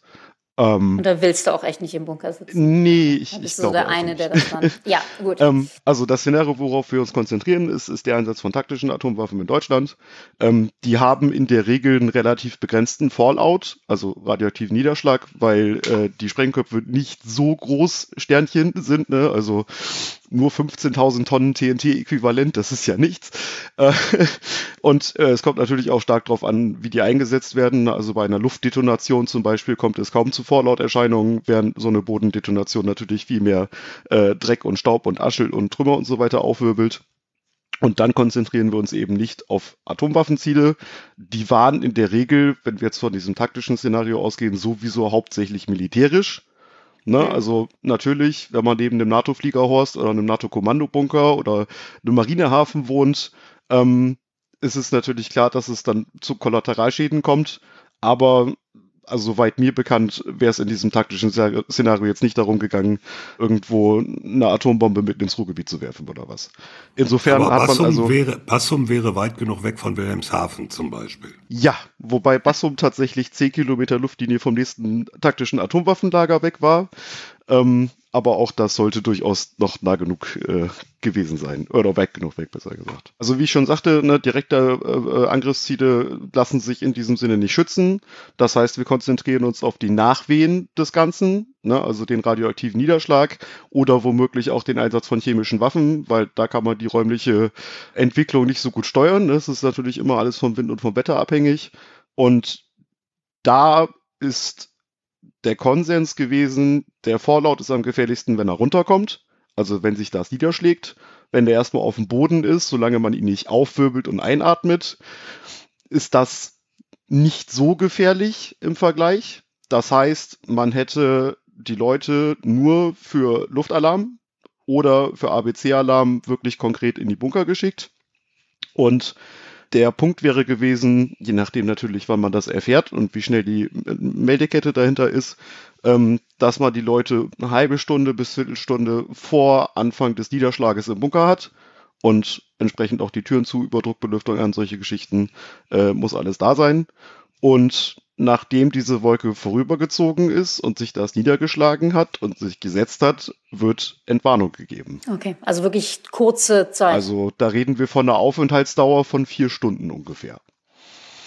Nicht Tage, Stunden. Die hatten da jetzt auch nicht Essen gelagert für irgendwie acht bis zwölf Prozent der Bevölkerung für drei Wochen. Nein, nein, nein, genau. Das ist natürlich äh, genau das Problem. Ne? Also wenn wir von öffentlichen Zivilschutzanlagen reden, dann waren das ja meistens sogenannte Mehrzweckanlagen, also zum Beispiel Tiefgaragen äh, mit dicken Stahltoren und entsprechender Schutzbelüftung. Ähm, ein paar dediziert gebaute Anlagen natürlich, U-Bahnhöfe in Hamburg zum Beispiel gibt's da so einige. Oder halt gerade auch an normalen Bahnhöfen. Ne, Das waren dann meistens echt ertüchtigte Anlagen aus dem Zweiten Weltkrieg die waren für tausende Leute ausgelegt. Und wenn man da 3000 Leute in den Bunker steckt und die mehrere Tage mit Essen versorgen Mhm. möchte, muss man quasi nochmal einen Bunker daneben stellen, nur fürs Essen. Ähm, das, das ist ein bisschen unrealistisch. Sanitäranlagen und sonstiges gar nicht. Ja, ja. Kannst du mal dazu was sagen? Wann ist ein Bunker ein Bunker?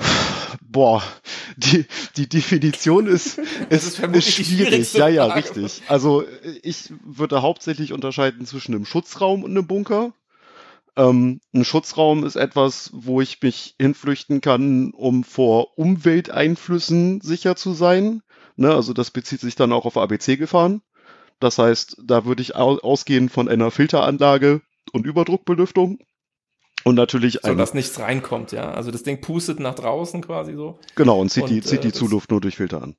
Und Bunker sind definitiv etwas, das gegen Waffeneinwirkung schützt. Also gehärtet. Mhm. Na, also da, da würde ich die, würde ich die Grenze ziehen. Ähm, Bunker können natürlich auch Schutz- und Überdruck belüftet sein, aber der, der große Unterschied ist wirklich, ist es nun gegen indirekten oder direkten Waffeneinsatz geschützt oder nicht. Da muss man auch unterscheiden, ähm, na, also so eine normale reguläre Zivilschutzanlage, die waren jetzt auch nicht so stark gebaut, wie man sich das vielleicht vorstellt. Ne? Also wir reden davon irgendwo zwischen 30 Zentimeter und einem Meter Decke äh, und vielleicht einer Meter dicken Außenwand wenn man das vergleicht mit militärischen Kommandoanlagen, da reden wir dann von drei bis fünf Meter starken Wänden und Decken. Ähm, die sind aber natürlich halt auch darauf ausgelegt, dass sie wirklich beschossen werden, während man davon natürlich beim Hochhaus, äh, beim Parkhaus irgendwo mitten in der Innenstadt nicht unbedingt von ausgeht. Und jetzt die alles entscheidende Frage, war das nicht Quatsch? Die Vorstellung, dass man sowas vorhält und damit in irgendeiner Weise den Schaden begrenzt, wenn da wirklich Nuklearwaffen zum Einsatz kommen? Ist das nicht vielleicht auch so ein Angstmanagement-Instrument, mit dem man den Leuten suggeriert, so, das ist alles überlebbar und so? Ähm, es ist, ist eine ziemlich philosophische Frage, aber auch irgendwie eine, eine, eine politische auf jeden Fall. Ähm, ich sehe es immer so, wenn, wenn wir uns jetzt äh, die Bedrohungskulisse im Kalten Krieg in Europa angucken, ähm, dann ist Zivilschutz auch ein Teil der Bedrohungskulisse eigentlich. Weil wenn ich Atomwaffen habe, oder nicht direkt besitze, aber eine nukleare Teilhabe, ähm, wenn ich nach außen darstellen möchte, dass ich gewillt bin, Atomwaffen wirklich einzusetzen, dann ist natürlich, ich habe hier aber Infrastruktur, die gewährleistet, wenn du zurückschießt, dass ich das zumindest in Teilen überlebe, ein bisschen bedrohender, als wenn du zurückschießt, bin ich auch komplett weg so sehe ich das so ein bisschen. Ich möchte mal noch einen anderen Punkt reinbringen. Äh, ein großer Teil der Resilienz der Ukraine ist ja dadurch erreicht worden, dass die äh, Schutzräume, Bunker aus dem Kalten Krieg, aus Sowjetzeiten reaktiviert haben. Mhm.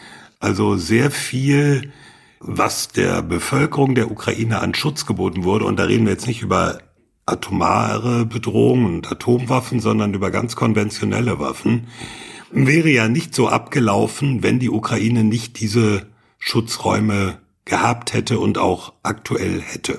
Mhm.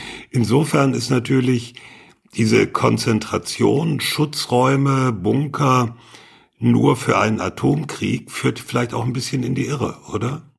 Ja, ja, also man, man muss natürlich, ähm, ne, klar, sind, ist ABC immer, immer das große Thema, weil es halt ja. das Beeindruckendste ist, sag ich mal. Mhm. Ähm, konventionelle Waffen sollte man die, da nie ausklammern. Ähm, und mm, gut, gegen je nachdem, was es denn ist, was da benutzt wird, hilft natürlich auch unter Umständen ein, ein gar nicht so befestigter Keller. Ähm, da, da ist natürlich der große Unterschied auch zwischen Deutschland und der Ukraine jetzt so, wir brauchen hier Schutzräume und keine Bunker, hm. weil wir eigentlich nicht damit rechnen müssen, dass uns die nächste Bombe auf den Kopf fällt, glaube ich. Während die Ukrainer eher Bunker als Schutzräume braucht quasi. Mhm. Also die Überdruckbelüftung und so wird auch da nicht schaden, mhm. wenn man sich anguckt, äh, wie es um die Atomkraftwerke etc. steht aber ja, klar, also das hat auch natürlich der Zweite Weltkrieg gezeigt und deswegen hat man ja auch das, das Schutzraumbauprogramm und die Ertüchtigung so weiter durchgezogen dann im Kalten Krieg, weil Bunker halt einfach äh, tausenden Zivilisten das Leben gerettet haben. Es gibt da sehr eindrucksvolle Bilder aus einigen Städten in Deutschland, da sind halt, das ganze Stadtviertel ist in Schutt und Asche und in der Mitte steht noch so der eine Hochbunker. Das ist, glaube ich, ein sehr treffendes Bild dafür, was sie können. Also mhm. ne, deswegen ist es auch absolut indiskutabel, dass wir diese Anlagen auf jeden Fall brauchten damals, einfach um, um gewappnet zu sein. Und ich sage ja, also wenn wir halt nicht von einer totalen strategischen Eskalation ausgehen, dann würde ich auch in den Raum stellen, dass für den durchschnittlichen Zivilisten in Westeuropa das überlebbar gewesen wäre. Das wäre nicht lustig gewesen und das wäre mit sehr vielen Komplikationen, auch, auch langfristigen verbunden gewesen natürlich, ganz ab davon, wie das nun ausgegangen wäre. Aber das, das ist kein Ende der Welt-Szenario. Also da ist, glaube ich, der durchschnittliche Blick auch ein bisschen verdreht durch das, was man halt in Filmen etc. sieht. Das sind ja immer nur die großen Szenarien. Da geht es ja nicht darum, ob da jetzt irgendwo was tatsächlich auf, auf taktischer Ebene gewonnen wird. Da geht es halt darum, dass alle auf den Knopf drücken und Schluss. Mhm. Das stimmt, das ist, aber das ist sehr, sehr schwierig äh, auch zu kommunizieren, so wenn man in die breitere Bevölkerung rein kommuniziert, weil Einsatz von Atomwaffen oder At ja, also Einsatz von Atomwaffen ist in aller Regel in neun von zehn Köpfen immer gleich die nukleare Apokalypse. Genau. Dass man aber eben auch natürlich unterhalb der Apokalypse sich was vorstellen kann, was dann immer noch drastisch und dramatisch wäre, ja, und schreckliche Folgen nach sich äh, ziehen würde. Und natürlich immer noch eskalieren könnte. und noch eskalieren könnte. Aber eben noch, in Klammern nicht das Ende der Welt ist, das ist sozusagen so eine Differenzierung, da gehen, das ist sehr schwierig für viele damit zu gehen. Einmal natürlich, weil man so dieses sedimentierte kalte Kriegs, nukleare Abschreckungswissen im Hinterkopf irgendwo hat. Und äh, zum Zweiten, weil darauf halt die ganzen populärkulturellen Sachen mit Terminator und so sitzen, wo halt einfach am Ende immer die ganze Welt mhm. explodiert. Ja. Ähm, was jetzt bitte nicht falsch verstanden werden soll. Wir sagen jetzt nicht irgendwie Atomwaffen alles nicht so schlimm, aber ich glaube, das Missverständnis kommt kaum auf, weil wir haben das ja, glaube ich, im ersten Teil auch äh, unseres Gesprächs schon relativ mhm. klar gemacht, wie katastrophal das wäre, wenn es wirklich dazu kommt. Wobei ich da gerne, ähm, ich musste eben ein bisschen schmunzeln, als Frank so ansetzte, die alles entscheidende Frage. Und ich dachte, ja, ja, jetzt kommt's. Und Frank so, war das nicht alles Quatsch? Weil meine Reaktion war, die alles entscheidende Frage, haben wir denn sowas noch? Gibt's das noch? Wo ist so. mein Bunker? Denn also ich, ich höre das und denke mir so, oh, nicht so Quatsch, sondern finde ich eigentlich ganz gut. Ähm, und du, du musst die Frage aber an die französische Regierung richten. Fair enough. Ich habe gerade, ich habe gerade gelernt, ich bin letztens am Park hier um die Ecke vorbeigegangen und habe gelernt, dass sie da noch ganz alte Bunkeranlagen drunter haben, noch so mehr so whatever, Erster Weltkrieg oder so, äh, wollte ich auch mal auschecken, ob man sich mhm. da noch reinflüchten kann. Aber nee, also ähm, ja, ernsthaft, von diesen, also ne, acht bis zehn Prozent der Bevölkerung ist es nicht mehr, aber ähm, wie ist das denn, diese Schutzräume, diese Bunker, sind die jetzt alle Museen ähm, oder, oder die Parkhäuser sind ja noch da, wie viel ist denn da noch tatsächlich ähm, irgendwie da und wird zur Verfügung gestellt und weiß das, also wird das dann auch kommuniziert, weiß das dann eben auch irgendwo? Mirko hört erst auf, wenn er alle Bunker zu Museen gemacht hat. Bring mich nicht in Versuchung. Nee, der eine reicht mir erstmal, das ist schon genug Arbeit. Ähm, oh, die ganz kurze Antwort wäre nein, gar nicht und null, weil die Schutzraumbindung per, ich, ist es das Bundesluftschutzgesetz, ich glaube, aufgehoben ist seit 2014. Ja, 2014 ist ja ein geiles Datum dafür. Ja. Wenn ich das gerade richtig mhm. im Kopf habe, ich hoffe. Das heißt, die Bundesregierung ist nicht mehr verpflichtet, seinen Bürgern Schutzraumplätze zur Verfügung zu stellen. Map, map, map. Und ähm, als, also man muss da ja, oh Gott, da muss ich noch wieder einen, einen Schritt tiefer gehen. Die ganzen Anlagen wurden zwar vom Bund gebaut und finanziert, aber sie sind ja in Obhut der entsprechenden Kommunen und Kreise etc. gegangen. Ne? Weil muss ja immer jemand vor Ort sein, der die Anlage auch entsprechend in Betrieb hält. Und mit Ende der Schutzraumbindung sind diese Anlagen überschrieben worden in den Besitz der Kommunen und Gemeinden.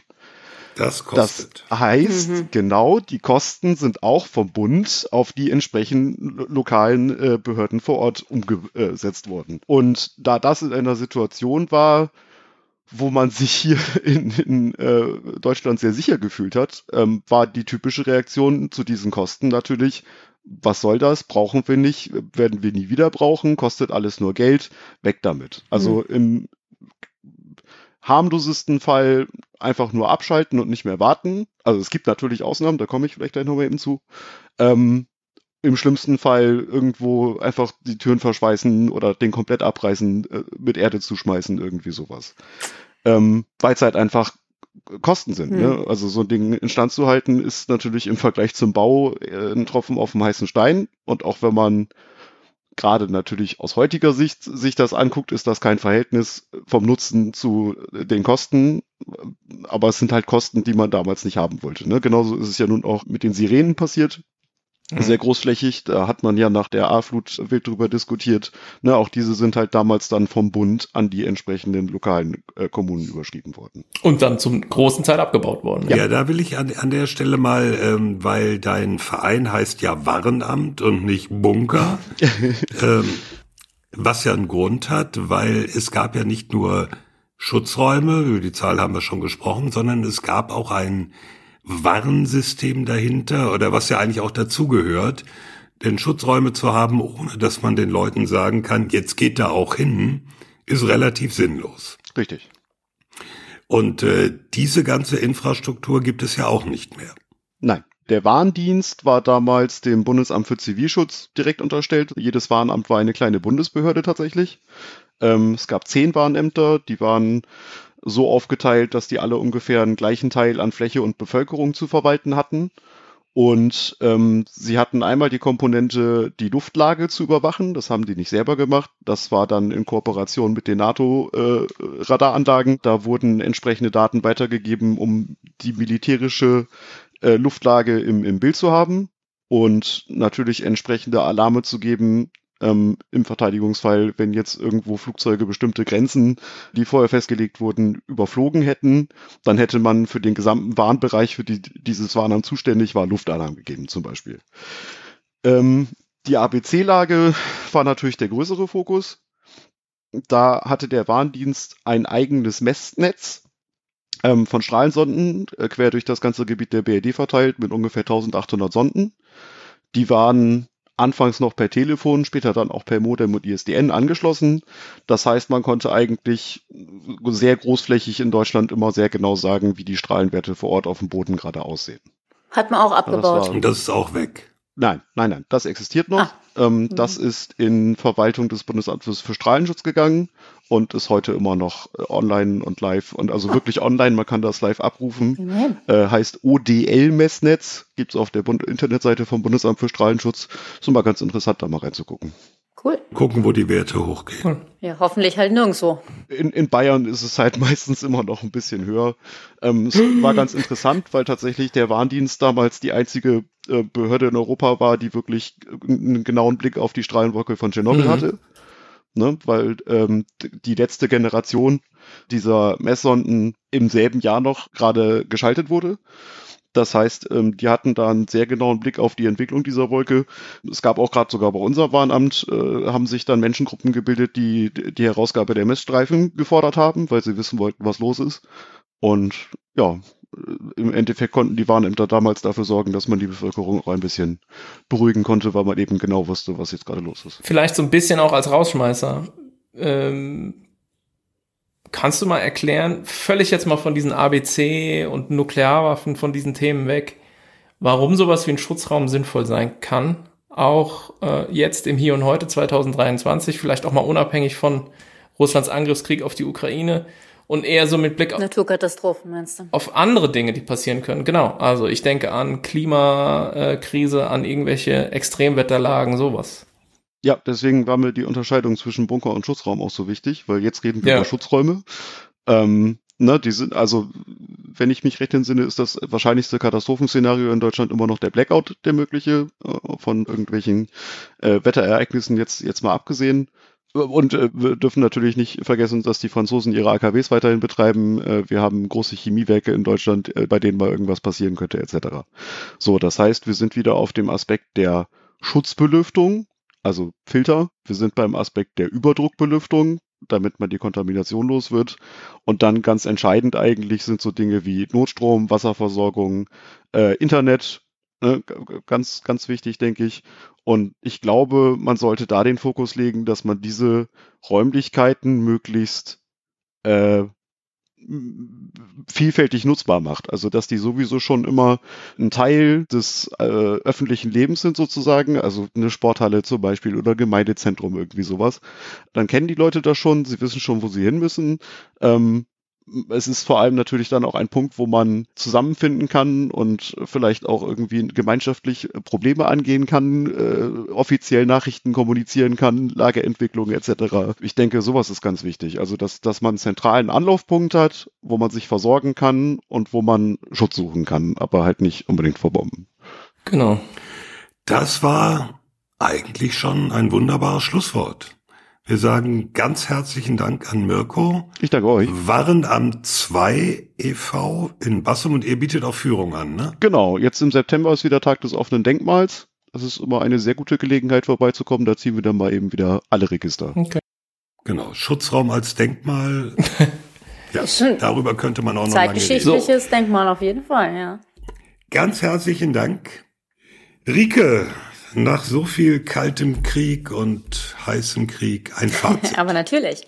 Ja, also in dieser Folge haben wir ähm, erst gesprochen über alles Nukleares oder Nuklearwaffen ähm, Relevantes. Das war so ein bisschen die Lernfolge mit Frank. Äh, aber wir, wir hatten uns ja auch ganz spezifisch das Ziel gesetzt, den nuklearen IQ zu heben, in Anlehnung an das, was Claudia äh, Major in München gesagt hatte. Und das haben wir hoffentlich geschafft. Also wir sprachen von ja, Gefechtsfeldwaffen, von dem NPT, wie funktioniert die Abrüstung. Ähm, ich bin total happy, dass wir nicht in das Sommerloch gefallen sind und über die deutsche Nuklearbombe, äh, Atombombe gesprochen haben. Also das war Teil eins. Das haben wir vergessen, ne? Siehst du. um, das war der erste Teil und im zweiten Teil hatten wir einen sehr kundigen Gast da und zwar Mirko Krumm, der im Bereich Zivilschutzanlagen, Bunker etc. uns erläutert hat, was es da gab in Deutschland oder in Westdeutschland während des Kalten Krieges, wie man sich das damals vorstellen konnte und auch ja die Situation heute, wofür man Zivilschutzanlagen braucht, was es da noch gibt. Da möchte ich einwerfen in Klammern äh, zu wenig. Und äh, da wir sicherlich auch nochmal dieses Thema ähm, ja Zivilschutz allgemein aufnehmen werden nach der Sommerpause, äh, ist das jetzt hoffentlich ein ganz guter Einstieg und etwas, ja, wo wir alle was gelernt haben und mal drüber sinnieren können. Dankeschön. Und schon sind wir beim Sicherheitshinweis. Sicherheitshinweis. Wer fängt an? Ich fange an und weise darauf hin, dass sich die Bayraktar TB2-Drohne der Türken von dem Baykar-Konzern aktuell verkauft wie warme Semmeln. Die TB2-Drohne ist ja so eine bewaffnete Drohne, die eben auch gerade im Zuge des, der, der ukrainischen Verteidigung gegenüber Russlands äh, sehr viel auch gute PR, muss man echt sagen, äh, bekommen hat. Und jetzt äh, kauft eben von Kosovo zu Rumänien, Polen, Katar, Aserbaidschan, äh, Irak, Pakistan, ich nehme die jetzt alle so aus dem Kopf, aber es sind eben unheimlich viele Länder, kaufen diese, diese Drohnen und die 500. Baraktar TB2 ist, glaube ich, gerade im Juni übers, äh, vom Fließband gelaufen. Also da ja, die Türkei wird immer mehr zur Drohnenexportnation, sind sie schon länger, aber da, da tut sich richtig was. Und da sieht man eben auch, was so ein, so ein äh, Krieg und ja, das praktische Zeigen von Waffen ähm, auch für einen Einfluss haben kann. Nur wir Deutschen kaufen es nicht. Nur wir Deutschen kaufen die nicht und auch nicht so richtig andere. Genau. Ach, wir müssten mal was über Drohnen machen. jeder, jeder, der mir eine E-Mail oder Nachricht schreibt, der sagt, macht mal eine Folge zu Drohnen, kriegt Special Place in my heart. Können wir ja noch mal Ich dachte eben ein paar Ohrfeigen, weil wir irgendwie schon drei Folgen zu Drohnen gemacht haben. ja, wie sagtest du, Carlo, da bin ich ja krank. ja gut, dann mein Sicherheitshinweis bezieht sich auf eine abgeschlossene Übung, an der das deutsche Heer in Australien teilgenommen hat, nämlich äh, Talisman Saber. Ähm, damit hat das deutsche Heer jetzt sozusagen nach der deutschen Marine und der deutschen Luftwaffe nun auch irgendwie im Rahmen der Indo-Pazifik-Strategie der, der Bundesrepublik Deutschland und des andauernden Engagements im Indo-Pazifik jetzt irgendwie ähm, an einer amerikanisch-australischen Übung in Australien teilgenommen. Ja. Ehe wir traurige E-Mails kriegen, das Seebataillon der deutschen Marine ist ja, auch dabei. Genau. Also, ja, ich sag's nur, sonst kommt einer und sagt, wie nur das Deutsche. Ja. Also, äh, infanteristische Kräfte des Heeres und auch ein bisschen der Marine. Ja, Stichwort abgeschlossen. Was nicht abgeschlossen ist, auch wenn es vielen so vorkommt, ist das Thema Afghanistan. Und aus äh, gegebenem Anlass äh, erinnere ich daran, dass die Aufnahme von Ortskräften, also Afghanen, die der Bundeswehr bei ihrem 20-jährigen Einsatz in Afghanistan geholfen haben, noch längst nicht abgeschlossen ist, dass es immer noch Afghanen gibt, die sich dort aufhalten, die eigentlich dringend raus wollen und raus müssen, weil sie nämlich von den Taliban als Feinde angesehen werden. Da gibt's auch diverse Programme, die noch laufen. Es ist mühsam, es ist langwierig und das sogenannte Patenschaftsnetzwerk Ortskräfte hat neulich mal in einem Aufruf erneut darauf hingewiesen, dass sie Unterstützung brauchen bei der Aufnahme dieser Menschen.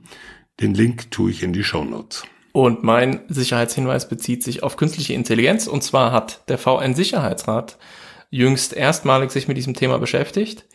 Und ähm, da stehen so alle möglichen ganz interessanten Ideen im Raum, nämlich dass man möglicherweise irgendwie so eine Art Beratungsgremium braucht, vielleicht ähnlich äh, wie den Weltklimarat. Wie heißt das IPCC auf Deutsch? In International Panel on Climate Change. Ja, das ist ja, Englisch. aber das ist ja jetzt nicht Deutsch. Ich, so. äh, Sag doch einfach Weltklimarat. Ja, also sowas in der Art, um eben aus der Wissenschaft Impulse abzuleiten dafür, wie man mit bestimmten Entwicklungen umzugehen hat und künstliche Intelligenz gilt eben als eine besonders bedeutsame, die vieles verändern könnte. Und die Frage der militärischen Anwendung hat da übrigens auch äh, eine Rolle gespielt. Und der erste Schritt ist jetzt, dass es ein hochrangiges Beratungs, also sozusagen ein Advisory Board erstmal geben soll, was eben der VN-Generalsekretär einberufen hat und die sollen Vorschläge entwickeln, so im Laufe des ungefähr nächsten Jahres. Da kann man ja mal dann gucken, was dabei wohl rauskommt und was da konkret implementiert wird. Äh, also Frank wartet neben dem Telefon, bis ich, Guterres ich warte anruft. auf den ganz großen Durchbruch.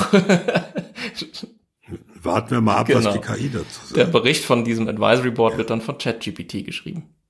Mhm. Genau. Und äh, Großbritannien hat es initiiert im Sicherheitsrat, das dass ja. wir darüber gesprochen haben. Okay. Das war der Sicherheitshinweis. Sicherheitshinweis. Und das war Folge 74. Vielen Dank an unsere Patrons für die Unterstützung. Danke an Fanny für die Produktion. Alle Informationen zum Podcast findet ihr unter sicherheitspod.de Nochmal der abgestandene Gag, egal wie ihr schreibt, ihr kommt an. Wenn euch der Podcast gefällt, erzählt es weiter und schreibt uns eine schöne, gute, besternte Bewertung auf der Podcast-Plattform eurer Wahl. Natürlich nur, damit andere diesen Podcast leichter finden. Ja, über den nächsten Termin haben wir noch gar nicht geredet, weil wir machen jetzt ein bisschen Sommerpause. Wir machen jetzt schön ja, Ferien, ne? Muss. Oder? Ferien. Ferien. Versuchen wir jedenfalls. Jedenfalls podcastmäßig machen wir Ferien. Und äh, kommt gut durch den Sommer. Lasst es euch gut gehen. Bis dahin sagen Tschüss. Thomas Wiegold auf Twitter. At Thomas-Wiegold. Ulrike Franke auf Twitter. At Rike Franke. Frank Sauer auf Twitter. At Dr. Frank Sauer. Und Carlo Masela auf Twitter. At Carlo Masela 1. Tschüss. Ciao.